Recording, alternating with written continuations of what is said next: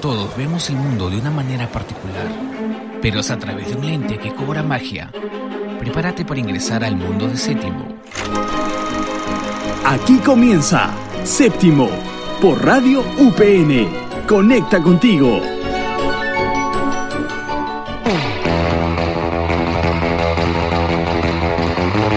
Hola, ¿qué tal comunidad cinefila? Y bueno, para los que no lo son y les gusta y no les gustan las etiquetas, pues también, ¿no? Les saluda este humilde histérico corazón una vez más en compañía de Paulo y Nicole, la nueva voz de Séptimo. ¿Por qué? Porque nos estamos aproximando este mes pues con aires mágicos en Perú. Así que no solo te traemos gringadas, sino también producto peruano, que es Nicole, nuestro nuevo jale de, de séptimo, ¿no es cierto, Pablo? ¿Qué tal, Carmen? Por supuesto que sí. Acá siempre en séptimo, siempre nos estamos renovando, inclusive hasta el personal que nos representa. Posiblemente la próxima semana ni estemos, ni estemos, ni esté yo, ni estemos, ni estés tú, así que todo es una sorpresa en este programa. Pero la sorpresa de este programa especialmente aparte de nuestra nueva conductora, es el tema del cual vamos a hablar hoy día, que es sobre el terror en el cine. ¿Qué nos puedes decir al respecto? Bueno, Pablo, el terror en el cine es un, es un género muy, muy criticado hoy en día, ¿no? Pero acá en séptimo te hablaremos, por ejemplo, de los, de los casos de las películas de terror basados en hechos reales, ¿no? Tales como los casos del exorcista y un par de casos notificados en los expedientes Warren.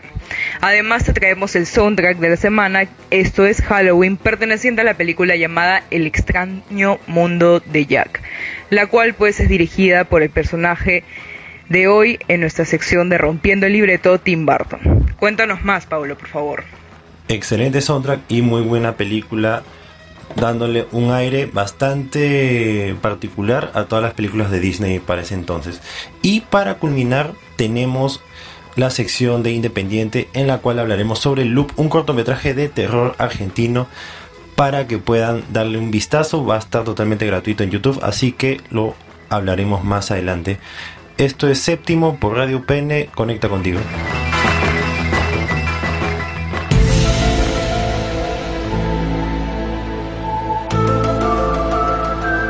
Estamos de vuelta aquí en séptimo en Expediente Séptimo, donde tu frazada tigre pues no será suficiente para esconderte del primer caso presentado por el estruendoso Paulo Martínez. Cuéntame, Paulo, ¿qué se viene en esta sección? ¿qué sucede? Más respeto, más respeto a tus mayores. bueno, vamos a hablar un tema, un tema bastante especial dentro del, digamos, lo que más engancha en, las películas de terror, que es esa frasecita que siempre viene debajo del título basado en hechos reales. Vamos a hablar sobre dos casos en específico. Uno, una película emblemática, considerada una de las mejores películas de terror y la cual digamos que hizo cátedra a todo lo que vino después y el otro que es digamos eh, la base histórica en la cual se basó una de las eh, digamos franquicias más exitosas del cine de terror en la actualidad que es de El Conjuro y Anabel y todas las películas que han salido después. Eh, te doy la posta para que arranques con la sección Carmen Claro, pues es que en realidad los testimonios que les vamos a contar son para agarrarte de los pelos y hasta una escéptica como yo le revuelve el estómago. Y es que imagínate, pues, digamos, por, por ejemplo, el caso de un niño amarrado como, como tamal liberarse mientras la sangre brota de su piel perforada por las sogas para que después ataque al cura. ¿Tú qué dices, Paulo? ¿Es una venganza justa tomando como, digamos, como símbolos a los personajes en sociedad? Bueno, bueno, en esta vida ha sucedido de todo y la verdad que a veces, este, a veces inclusive la, la, como dice la frase, no, la realidad siempre supera la ficción y básicamente lo que vemos en las películas es una versión más light de lo que a veces sucede en la vida real, ¿no?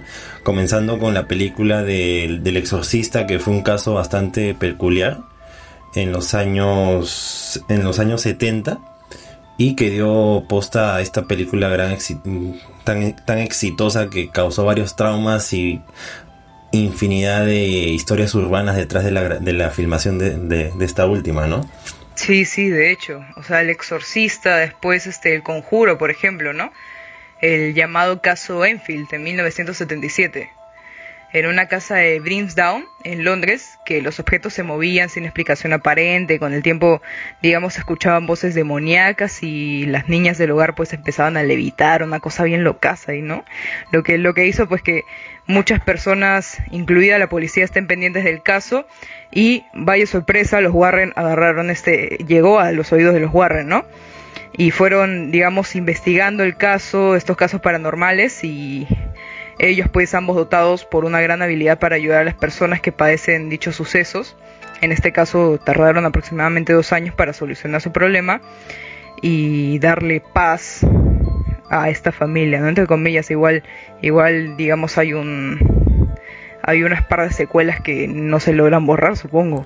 No, claro que sí, y, claro, obviamente, este, este tipo de, este tipo de casos siempre, siempre son llamativos porque son muy peculiares y ahí es donde, digamos, eh, se, crearon, se creó esta saga, ¿no? Del conjuro y las posteriores, Anabel, La Monja, entre otras. Pero, eh, bueno, para, a decir verdad, yo nunca he sido muy fan del cine de terror. No sé, no, nunca, nunca he sido tan... Y más o sea, más, más tengo el estómago para las películas de gore, pero más, pero nunca, no tanto para las películas que tienen que ver con entes paranormales, fantasmas y todo esto relacionados a las religiones, ¿no? Ahí sí no te atraco para nada. no te atraco para nada porque la verdad yo sí he tenido traumas bien feos con ese tipo de películas. Ah, entonces no te gusta porque en realidad te causa algún tipo de temor. No, es que en realidad, pucha, con decirte que la primera película que vi o sea, de este, de este tipo, fue una que fue bastante controversial en su tiempo, ¿no? Que fue esta del exorcismo de Emily Rose. No sé si la llegaste a ver.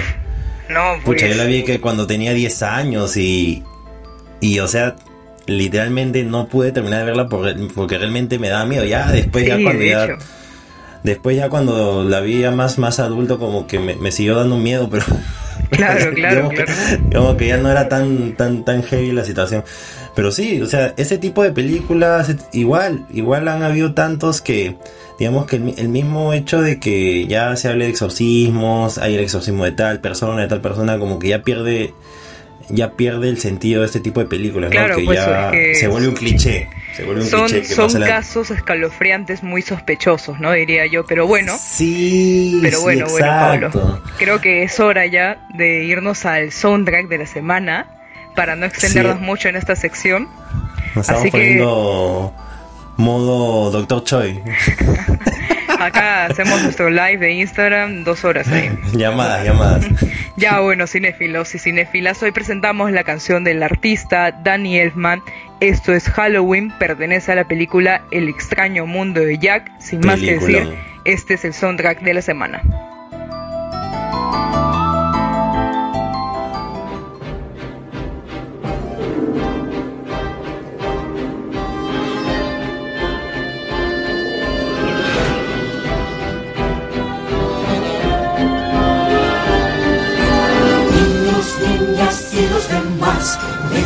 Yo les voy a enseñar un extraño y gran país que se llama Halloween. Esto es Halloween, esto es Halloween, gritos mil en la oscuridad.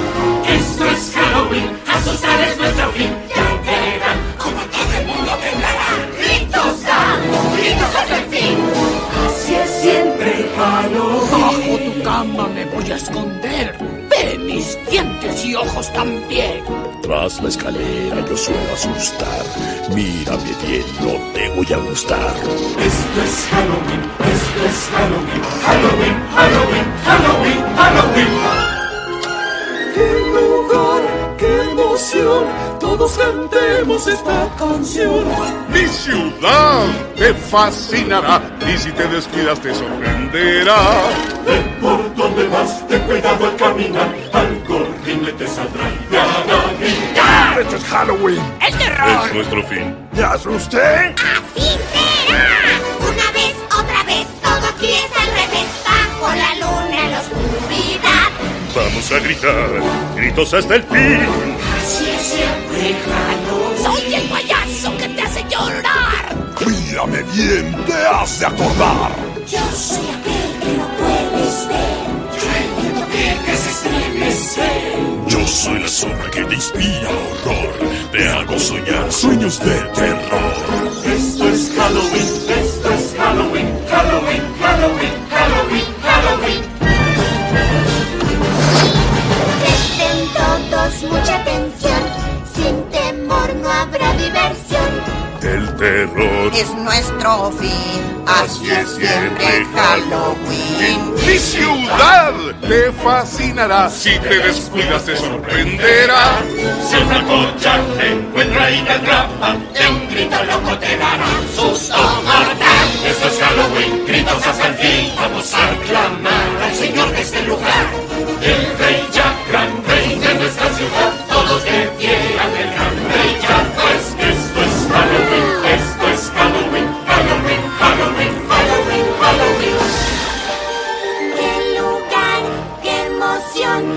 Todos cantemos esta canción.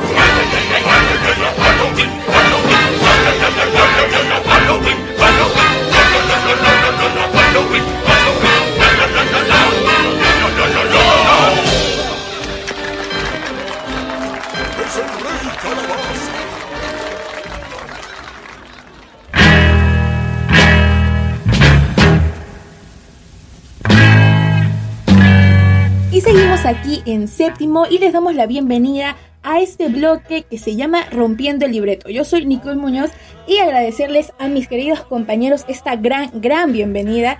Y para continuar con el programa, hoy vamos a hablar de un director algo extraño que vamos a recordar mucho, pero no como el nombre de Timothy Walters, sino conocido como es mundialmente Tim Burton. Este fue un niño bastante abstraído, nacido en Burbank, California, y pues tuvo unos grandes mentores, tuvo a Edgar Allan Poe, Charles Dickens y a Vincent Price como una de sus mayores influencias. Exactamente, Nicole. Y bueno, un gustazo estar conduciendo contigo el día de hoy y en los próximos programas que se vienen, que van a estar sin duda con el especial, con los especiales que se vienen bomba. ¿ah? Pero bueno, ahorita hablando de, de Barton, imagínate pues, Nicole, Barton a sus cortos, digamos, 21 años entró al departamento de animación de la escuela y se convirtió en animador oficial. Ya luego, ya cuando entra a empresas como Disney, que pues digamos involucran proyectos grandes en donde, en donde nota, Barton nota un tipo de exclusión hacia sus ideas y eso pues es definitivamente desalentador, ¿no? No olvidemos que Disney en esa época llevaba una línea muy diferente a lo que podría, digamos, brindar Tim con sus ideas oscuras. Y como escape, ¿qué hizo Tim Burton? Pues lo que todos hacemos cuando una idea se nos es rechazada a gran escala. Hacemos un cordón. ¿No es cierto, Nicole? Así es.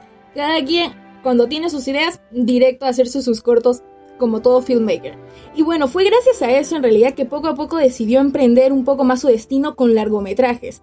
Y bueno, hay largometrajes que todos conocemos. El primero de ellos fue una firma con Warner Bros. en 1985 y se llama La Gran Aventura de Pee-wee. Este recaudó como 40 millones de dólares, así que decidieron apoyarlo con lo siguiente, que fue Beetlejuice en 1988. Este ganó un Oscar y ganó el Oscar a Mejor Maquillaje, Peluquería y además conoció una actriz que posteriormente trabajaría nuevamente con él, que es Winona Ryder. Y luego de todo esto, con todo este estilo tan diferente, dirigió la trilogía de Batman y esta a la vez trajo en películas muy características de su estilo. Claro, pues y ahora el jovenazo Barton ya llevaba su propio estilo, su sello distintivo, eh, tales como el joven Manos, Manos de Tijeras, protagonizada por Johnny Depp, que este joven eh, posteriormente se convirtió en un protagonista de muchas, muchas de sus películas. Y además esta película pues fue nominada al Oscar por mejor maquillaje y peluquería. Además, la comunidad gótica underground le agradece, le agradecemos eso, ¿no? Pero en el año 2000 ya trabajó en la ciencia ficción con la película El planeta de los simios, en la cual pues conocería a su musa Elena Bonham Carter. ¿Qué nos puedes Así contar es. sobre- más sobre Sí, o sea, ¿quién no ha visto estas películas de Tim Burton? En cada película tiene que haberse o Johnny Depp o Elena Bonham Carter o juntos.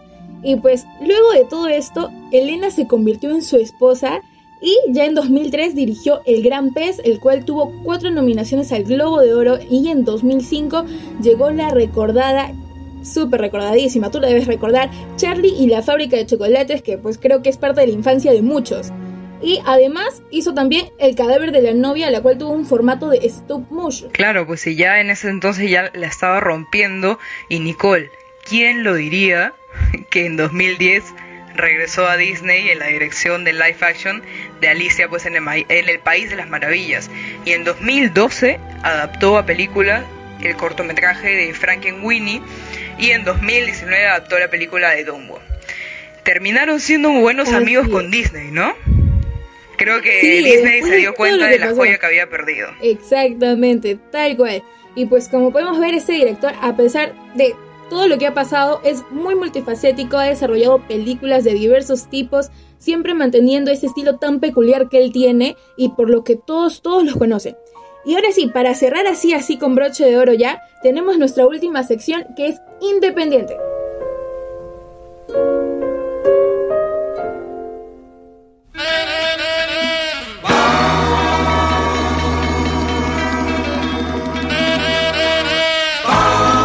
Excelente lo que chicas, eh, bastante interesante hablar un poco de Tim Burton que es parte del el cine contemporáneo. Pero ya estamos aquí en Independiente para cerrar con broche de el programa de hoy día. Me acompaña nuevamente Nicole. ¿Qué tal Nicole? ¿Qué cortometraje nos traes el día de hoy? Te escucho. Así es Pablo, seguimos y para continuar así con la línea que tenemos el día de hoy, así con tonos de horror un tanto psicológico, hemos traído el cortometraje Loop este fue lanzado en 2016, se realizó en Argentina, dirigida por el director Juan Miranchi y dura 12 minutos con 16 segundos. Es de un género de terror suspenso y trata sobre un hombre llamado Julián. Él vive con su esposa e hija en una casa quinta a las afueras de la ciudad y bueno, un día al despertar no encuentra a su familia, simplemente desapareció.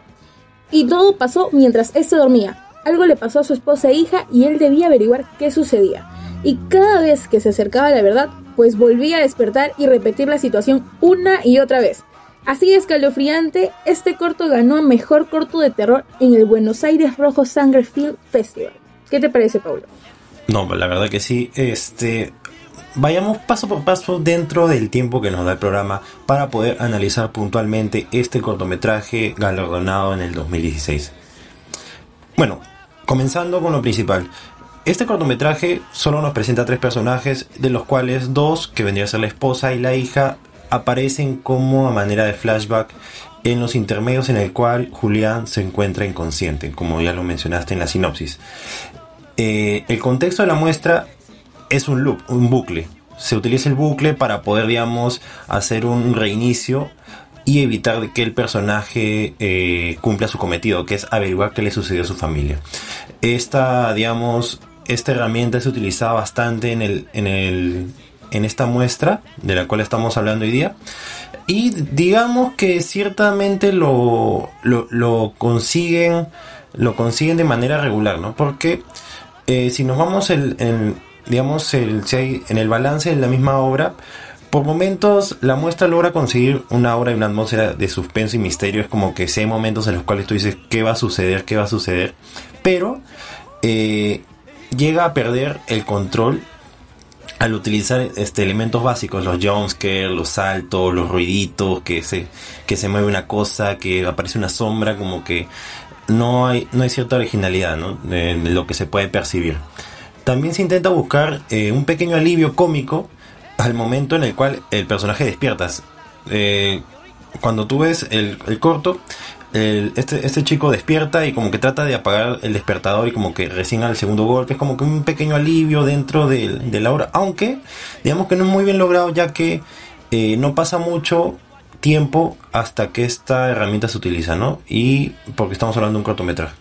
Y digamos, para calificar esta obra en una, el punto positivo que podría darse es que intenta confundir al espectador con una narrativa en bucle, como ya lo estamos diciendo, lo cual sí se logra entender, pero digamos que el punto negativo eh, se podría decir que tú logras comprender la trama a los primeros minutos, ya que digamos que falla en digamos eh, cubrir un poco más el misterio, ¿no? Dentro del corto. Pero sí, digamos que se logra, es algo logrado, ¿no?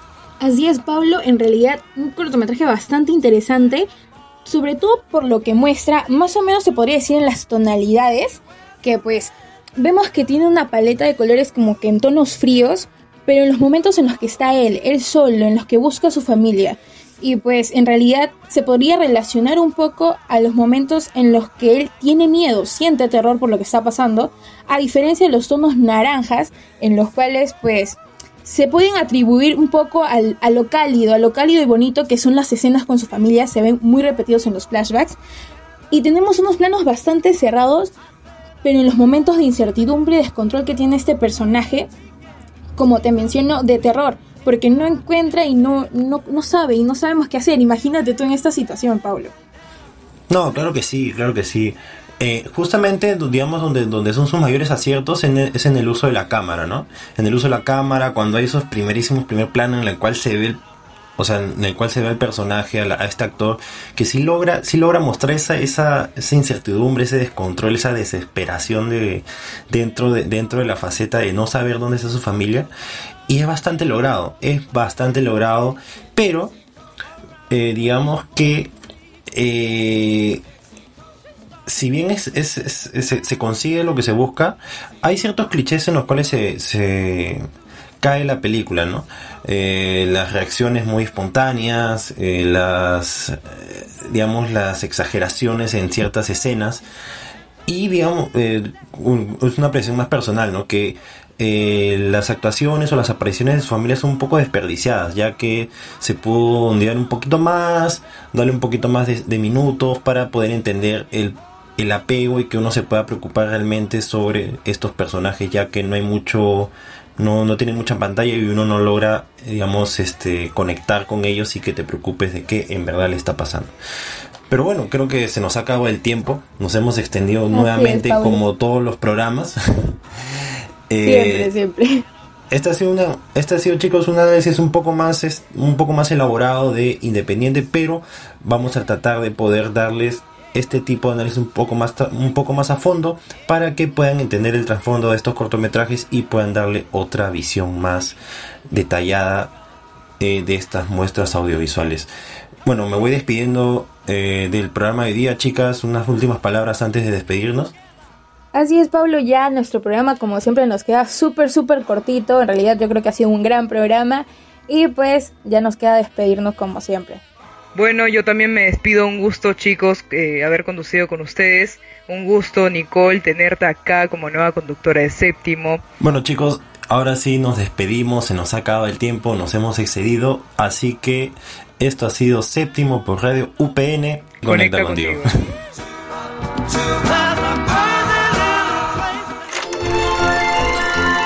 Esto fue Séptimo por Radio UPN. Conecta contigo.